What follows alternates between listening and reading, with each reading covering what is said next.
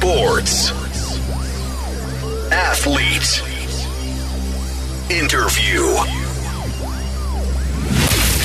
Radio and podcast. Podcast. J-O-L-F. The Deep. 日本放送 N ノーズプレゼンツザ・ディープ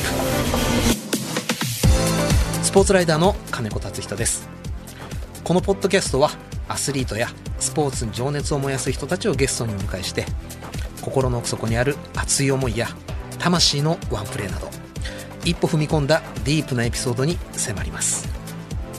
さて今回のゲストはサッカー J2 バンホレ甲府天皇杯で感動的な優勝を成し遂げたその感動を作った立役者って言っていいのかな？山本秀臣選手です。1対1で迎えた延長。チーム最古参の選手。なんとかチームに力を与えるために投入された。その直後に PK 献上まあその瞬間映し出された山本選手の顔表情っていうのが長く僕もサッカー見てきましたけどちょっと忘れられない凄まじい表情をしていた。そのあたりの心境などをじっくり今日は伺っていきたいなと思います。この後山本英臣選手登場です。どうぞお楽しみに。N ノーズプレゼンツザ・ディープこの時間はがんのリスク早期発見サービス N-NOSE がお送りします。はじめまして千中です。くんくん僕らは鼻が利く。がんのリスクを嗅ぎ分けます。がんのリスクがわかるの？はい。くんくん僕らが見つけます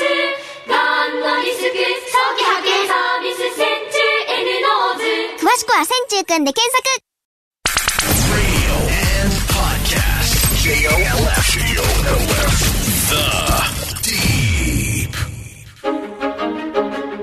山本秀臣選手は1980年生まれ千葉県出身。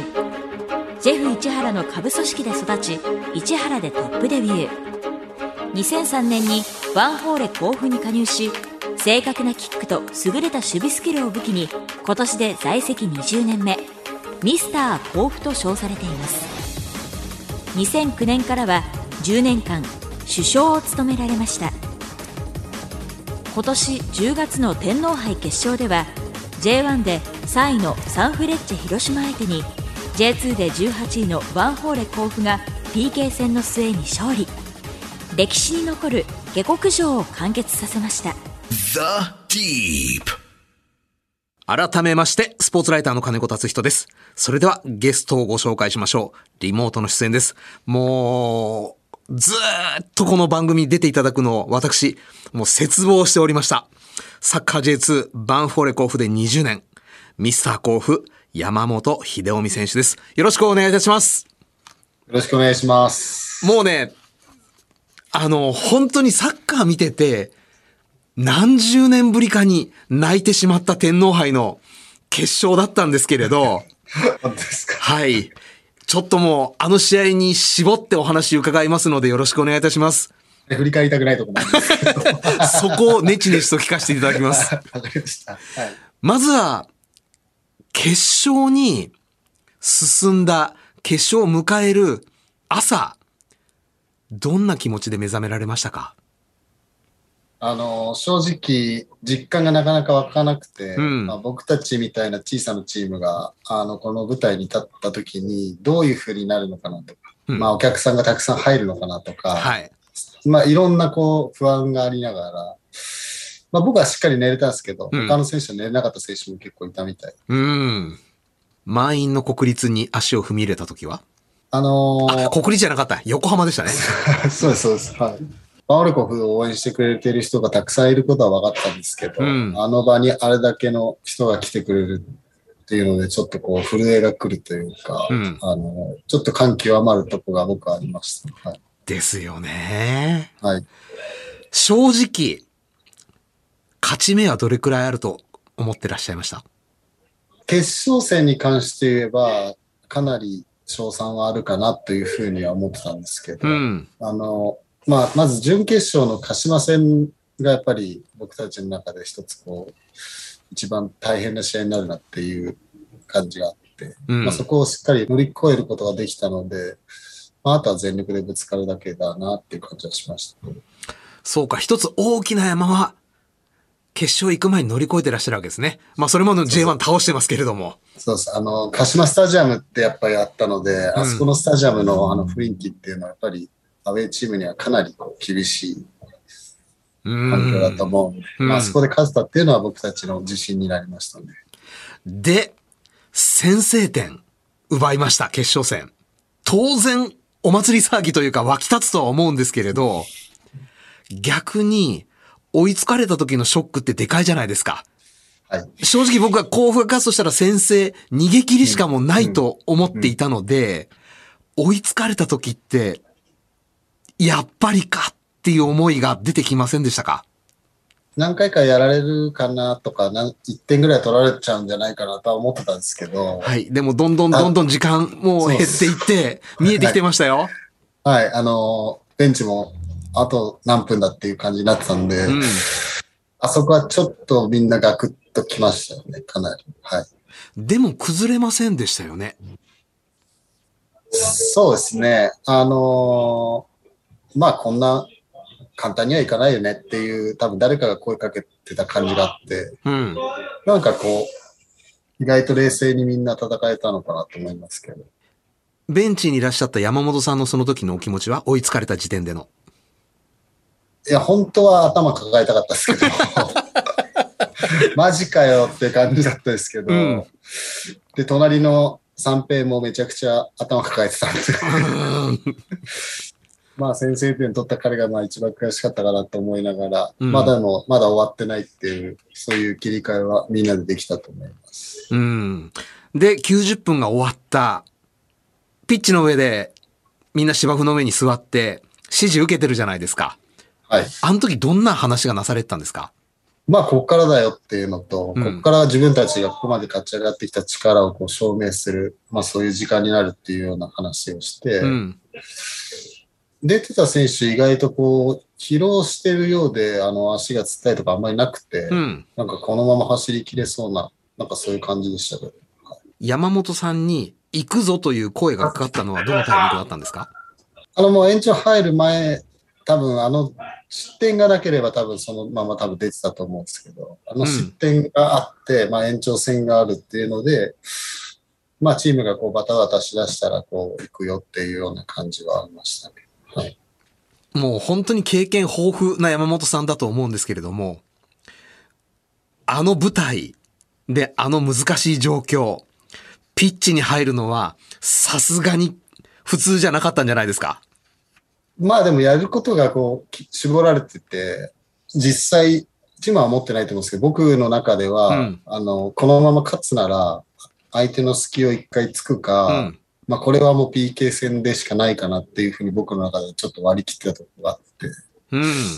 そういう意味では意外と冷静に入れたとは思うんですけど、はいさあ、あんまり話したくないところに話は行くわけですが、だから今のが不利になりたくないなと思ってどう喋ろうかなと。冷静に入った割にみたいな感じになるどんな、まず気分になりました？手に当たってしまった時。いやめちゃくちゃ当たったんですよね。はい。はい。あの、誰が見てもハンドぐらい当たったなっていうのは自分でも分かったんですけど、うん。あの、一応 VAR があるんで、うん。そんなに早く笛吹かなくてもいいよなっていうような、もう一回流してから PK になるかなって最初は思ったんですけど、うん。まあ、あれだけ早く吹いたっていうのはもう確信もあったんだろうし、ただ、やったすぐっていうよりは、そこからだんだんだんだん、こう、ネガティブな感情がどんどんどんどん溢れてきたというか、大変なことやっちゃったなっていう、やばい、このまま決められたら、このままチームがここまで来たのに、あ、終わっちゃうっていうのが、だんだんだんだんこう、そういう感情が湧き上がってきて、ちょっともう、いられなかったですね、普通じゃ。普通ハンドを取られた選手って一般的に、いや、絶対ハンドじゃないってアピールするじゃないですか。はいそれすらできないぐらいの、まあ、ハンドでしたし、はい。で、その後映し出された山本さんの表情が、人生が終わる時ってこういう顔するんだろうか人間っていうような表情に見えたんですよ。いや、その通りです。人生終わったなっていうふうに思ったのと、うん。長いことやってきたけど、あっけなかったなっていうような、うん。まあそういう感情でしたね。はい。ね、なんか本当に人生、負けが決まって、俺の人生、こんなもんだったんだな、感が、もう画面からブワーッと伝わってきちゃって、見てましたか ?PK を。見てはいましたけど、うん。セカンド行く、こう、元気もなかったというか、うん。なんかこう、放心状態にちょっと自分の中でなりすぎちゃってたとこはありますね。いや、これ実はおお伺いしたかったんですけれども、川田選手が PK を止めた、こういう場面、ほとんどの選手がそうでした。川田選手のところに抱きつきに行った。祝福に行った。山本さん行ってないんですよ。どうしたんだよと思ったんですけれど、呆然だったんだ。そうですね。あの、本当だったら感情が爆発するはずなんですけど、うん。あなんか本当やってしまったことの大きさに、やっぱりショックを受けすぎてて、あの、ありがとうって言う前に、まずごめんなさいを言いたくなっちゃって、うん。うん。川田に。なんかそれはまだ試合中だしなって思いながら、なんかちょっと行かなかったです、あの時は。行けなかったの方が多分正しいと思うんですけど。いや、あの、行けなかったところにどれほどの地獄を見たんだろうっていうのはちょっと垣間見えて、そこもまた鳥肌だったんですよね、見てて。うんなんかもう、今思い返しても自分が自分じゃないみたいな動きをこうしてるなっていう感じだったんで、うん人間ってこうなっちゃうんだなと思って。思考が一回停止したみたいな感じだと思うんですけど、うん。あの時って。はい。もう魂はなかったですよね、あの時。はい、もう、あ、なかったです。抜け殻がそこにいて。はい。一一応ちょっとだけ走ったみたいな感じでした。あー我を取り戻すことはできましたか？残り時間で。そうですね。まあ、実際できてたかどうかわからないですけど、みんなのこう動いた穴をしっかり埋めなきゃいけないっていう、そういう作業だけはしっかりしようっていう、もう一つにやることを絞ってこうやった感じですね。うわなんかこう、コンピューターがぶっ壊れてフロッピーディスクでいろんなものを起動させてたような。はい。本当にそんな感じで、一つしか考えられなかったです。本当になんか。で、このまま終わった方がいいのか、それともワンチャンス狙うのかとか、うんそういうこともしっかり考えなきゃいけないはずなんだけど、うん。とにかくこのまま試合が終わってほしいっていうような、なんかそういう心境でプレーしてた気がします。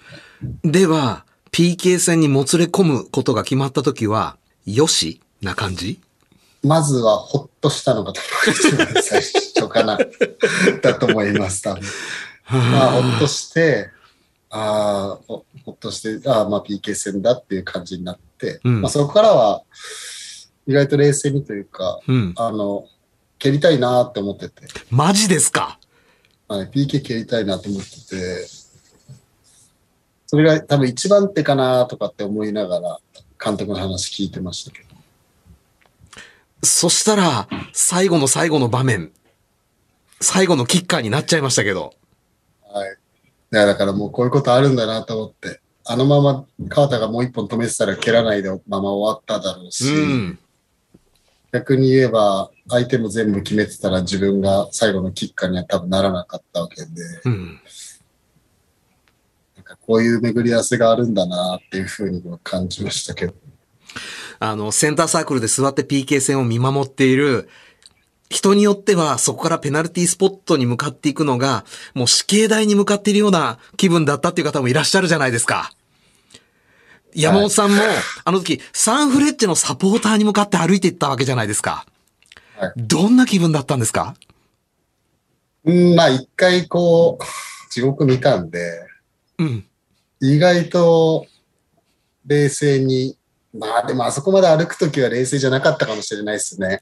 あの、途中までどうしようかな、どこ蹴ろうかなぐらいの感じだったんですけど、うんあそこに歩くときは、ちょっと歩いてる距離長いなと思いました。あそこに向かうまでは。普段の山本さんは、PK、はいコースを決めて蹴るタイプですか？それともゴールキーパーの動きを見て決めるタイプ？まあ両方ありますけど、うん。結構練習とかで若い選手とかとこうやって、どういう風になった時にキーパーがどっちに飛ぶっていうのは、なんとなく自分の経験の中でうん。感じてる部分もあって、うん。まあ、あの時は5番手だったんで、はい。あの、相手のキーパーのことをこう見る時間が結構あって、はい。その時に、あの、相手のキーパーは、あの、低いところ飛ぶ選手だなっていうのと、うん。あとはこう、その駆け引きするよりも多分自分の中で決めて飛んでる感じがしたんで、うん。あこれは大体もう分かったなっていう感じではあったんですけどね。うわーちょっと前に地獄見た人がそんなしたたかな ものの見方を。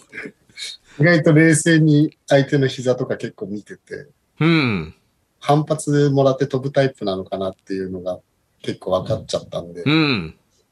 あの実際あそこで蹴るときもあっち側に多分飛ぶなっていうのはもう8割ぐらい分かってはいたっすよね。あの、外すときって、自分の蹴ったコースに、ゴールキーパーがこう飛んでいくのがこう、スローモーションのように見えるって言いますけれど、逆にじゃあ、あの決勝の最後の PK は蹴った瞬間によし、な感じですか？あ、もうよしなんですけど、さっき言った8割の2割が来ちゃうとちょっと自分が逆疲れちゃうことになっちゃうんで、うん。そういう意味では、すごく最後はしっかりコース狙って、両方の感じですね。キーパー見ながら、まあ、コースはここを蹴れば多分絶対触れないなっていうところにき蹴ろっていうふうに決めましたけど、ネットを揺らした時の気持ちは？あの、ゴールが遠いなと思ったんです。なかなかボール入っていかないなと思って。スローモーションになってるんだ。多分そういう感じだったと思います。後から見返すと結構速いボールで蹴った、自分の意識の中でもそうだったんですけど、うん。ネットに到達するまで結構時間かかるなと思って、あれこれバーに当たっちゃうんじゃないかなって思ったっすよ。遅すぎて、ボールが。あれと思って、結構。勇気のある高さに蹴りましたよね。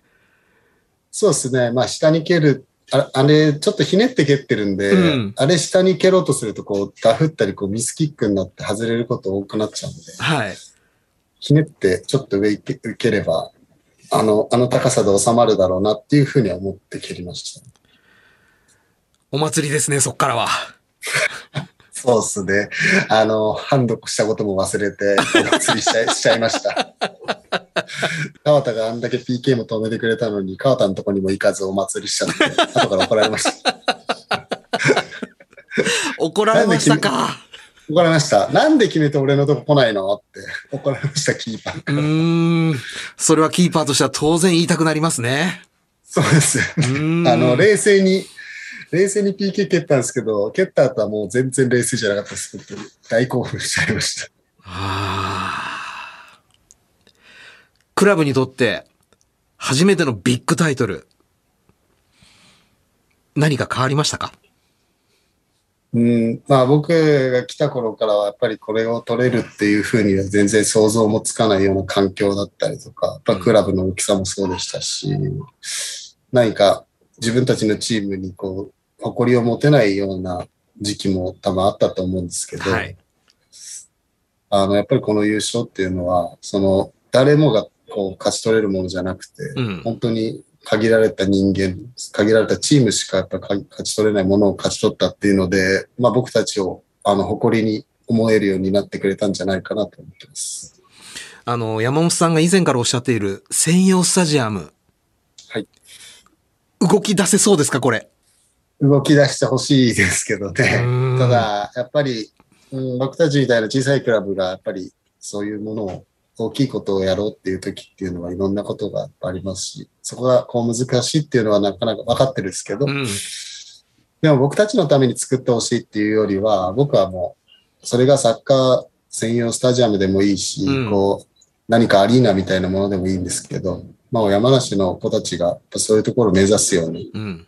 目指したい、あそこの舞台に立ちたいっていう場所を何かこう作ってもらえると、こう山梨県ももっと盛り上がるんじゃないかなっていうふうな思いで、あの、声を上げさせてもらってます。まあ、サッカーどころ、昔からのサッカーどころではあったわけですしね。そうですね。本当に、あの、今でもやっぱり、おじいちゃんおばあちゃんも戦術に結構うるさかったりするので、うん。厳しかったりとか、見る目もあったりして。はい。でも、この、あの、天皇杯優勝は、まあ、いい機運になればいいなと思ってます。ね、山梨出身の旅をしてる人たちが力を貸してくれればいいんですけどね。あの、僕が伝えられるんで伝えてもらっても大丈夫ですか？ね、あの、の、今度あったら言っときます。なんとかしろよって。お願いします。あの、2003年にバンフォーレに入られた。で、この頃のバンフォーレって、正直 J2 の中でもだいぶこう弱小というか、はいあのーサッカー選手の、プロサッカー選手の最後にたどり着く場所というか、半端ないバスエ感が僕正直あった気がするんですね。はい。で、山本さん、ジェフでプロになられて、はいで、あの頃ジェフの育成ってすごかったじゃないですか。で、どんどんどんどん日本代表になる選手もいる。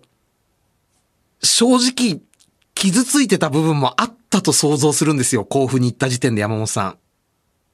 こんな20年後って予想してました？いや、予想してないですね。あの、本当に、行った時、何もなかったですからね。うん。量があるよって言われても量がわからなかったり、これ違うよなっていうとこ通り過ぎちゃったりとかしながら、うん。甲府に行ったのが一番最初で、まあ練習場もなかったですし、隣でゲートボールやってるところの隣でちょっとボール回しさせてもらったこととかもうん実際あったりとかして、まあこういうことがあるっていうふうには想像はできなかったですけど、うん僕個人的ないつも持ってる目標として、まあこのチームを良くしたいとか、このチームを大きくしたいっていうふうに、こう地道に頑張っていこうっていう中で、まあ今回の天皇杯優勝はちょっとこう大きいことを成し遂げたとは思いますけど、うん。ただ自分が来た頃よりはやっぱりプロのチームとして形を成してきてると思うんで、うんまあそういう意味では自分のやってきたことは本当間違いじゃなかったなっていうふうに、そのご褒美を天皇杯でもらったなっていうふうに思いました。甲府に対する愛着、愛情、感じ始めたのはいつ頃からですか？最初の1、2年はもう嫌だなって思ってましたね。まあ正直、あの、雇ってくれたから来たぐらいの話ですよね。そうですね。あの、甲府、オフになれば千葉行ったり東京行ったりとかっていうことが 多かった。やっぱり多かったですし、うんまあでも3年目ぐらいから、あの、大木さん、大木武さんが監督になって、どういう環境でもやっぱサッカーをやることにこう、真摯にならなきゃいけないっていう風な姿勢でこう、それをずっと言われて、うん。その環環境をこうハンデとして見ちゃいけないっていうふうに言われたことが、まあ大きかったかもしれないですね。その中で、こう J1 昇格に向けてなんかやるっていうふうになりましたけど。いで、上がりましたしね。や、本当ですね。あの、自分たちが本当に上がっていいのかなって、僕はやっぱジェフの環境とか知ってるんで、うん。僕たちみたいなチームが本当に J1 上がれるのかなっていうのは、すごく感じました。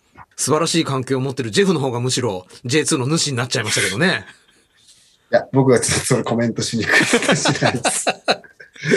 まあでも僕のことを、あの、サッカー選手として、あの、本当に一人のサッカー選手として育ってくれたのはもう間違いなくジェフなんで、うんジ。ェフでやってたことが今にも生きてるし、新しい戦術が出てきできても、その基礎があるんで、僕結構すぐこう、順応できるというか、うん。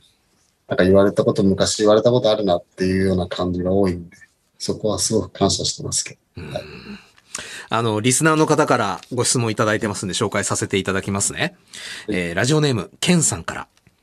まずは、天皇杯優勝おめでとうございます。甲府に来て長くプレーする中で、ポジション、プレースタイルも変わってきましたが、長くプレーできている秘訣、自分だけのこだわり等はあるでしょうか？まあ、ジェフの頃もそうなんですけど、うんなんか与えられたポジションでしっかりプレーするっていうことを自分の中ですごく意識していて、うん。なかなかやっぱ試合に出れないと紅白戦で違うポジションやらされたりっていうことがやっぱ多かったですし、ただその時にこう違うポジションだからとか、自分の本当のポジションで勝負したいとかっていう、そういうこだわりを持ちすぎないように、うん。もう本当に与えられたポジションをこうずっと一生懸命やってきたことが、何かどこのポジションやらしても大丈夫って逆に思われるような選手になれた、まあいい本当にきっかけというか、まあそこのこだわりはあります。はい。うん。ちょっと僕からもタラレバの質問させていただいていいですか、天皇杯決勝。はい山本さんのハンドで優勝を逃していたら、はい。現役続けられてました？いや、多分続けられてないと思います。いや、僕もうやめちゃうんじゃないかなって思ったんですよ、あの瞬間。はい。あの、それを覚悟したとかは言わないですけど、うん多分、あの状況から多分自分が立ち直ることは多分これからできないだろうなっていうふうに今は考えてますね。やっぱ人生終わったっていう顔はそういうことなんですね。あそこで映し出された。本当にそう思いますね。あのシーン止めてくれたからって言うけど、あのシーンをまだ見れ、ちゃんと見れてなかったりとかしたりとか、やっぱり終わって1、2週間はやっぱ寝る前にあれ想像してすごく怖くなったりとか、なんか寝つき悪くてとか眠り浅いっていうのがこう最初3日ぐらい続いたりとかして、多分これあのまま終わってたら多分サッカー続けられないだろうし、もしかしたら甲府からも逃げちゃうんじゃないかなって思いましいや、本当にそんな感じでしたよね、きっと。た。はい。いやー、でも、一生悪夢にうなされていたかもしれない一瞬から未来がつながって、新シーズンはまた J1 目指す戦いが始まりますし、ACL もあります。はい。目標、抱負を聞かせていただけますか？まず僕たちはやっぱ J1 昇格にあのしっかりチャレンジしていかなきゃいけないと思いますし、うん。まああとは、まあ ACL、もちろん天皇杯もそうですけど、まあ僕たちがあの小さいクラブでもやれるっていうのをどんどんこう証明していくそういう戦いになると思うんで、うんそこもやっぱ全力でまあ戦いたいなっていうふうに思います。あの、大昔にですね、イングランドのノッティンガム・フォレストというチームが2部リーグで優勝して、翌年昇格初年度 J1 で優勝して、その翌年チャンピオンズカップで優勝するという前代未聞の三段跳びをやってのけたことがありますので、新シーズンは僕もそこにちょっと期待をはい。させていただいて甲府を見させていただけたらと思います。はい。ありがとうございます。あの、えーはいい今まで以上に注目してください。ぜひお願いします。はいえーお時間となりました。今日は、サッカー J2 バンフォーレ甲府で20年、ミスター甲府、山本秀臣選手でした。長い間ありがとうございました。ありがとうございました。The Deep. はじめまして千中ですくんくん僕らは鼻が利くがんのリスクを嗅ぎ分けますがんのリスクがわかるの？はい。くんくん僕らが見つけます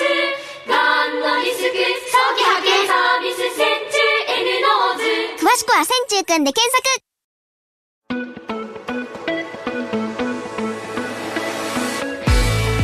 ザ・ディープ。そろそろお別れのお時間となりました。いや、あの、このインタビューしてると、あ、このエピソードを活字にしたい、しなきゃって思うことが時々あるんですが、今日のはその最たる例でしたね。まあ、本当に時間にすればほんの数分間の間に、とてつもない地獄と、そしてそこからの脱出、そしてその脱出した時の感情、歓喜というよりも虚脱。まあまあ、臭い言い方をすると、ものすごい人間ドラマ、あったんだなっていうのを痛感させられました。えーさて、引き続き番組ではゲストの方へのメッセージや質問をお待ちしております。メールアドレスはアルファベット小文字で deep.1242.com です。番組ホームページ、ツイッターもありますので、そちらからもアクセスしてみてください。ここで広津バイオサイエンスからのお知らせです。日本人の2人に1人ががんになる可能性があると言われています。今話題のがんのリスク早期発見サービス N ノーズのご紹介です。世界で初めて線虫という生物の能力を用いたがん検査。わずかな尿を提出するだけで全身15種類のがんリスクを簡単に調べることができ従来の検査では見つけることが難しかったステージ1の早期がんにも反応することが特徴です。身体的負担がなく最低年1回から年3回までの定期検査コースが選べます。その場合1回あたり1万3800円です。詳しくは線虫くんで検索。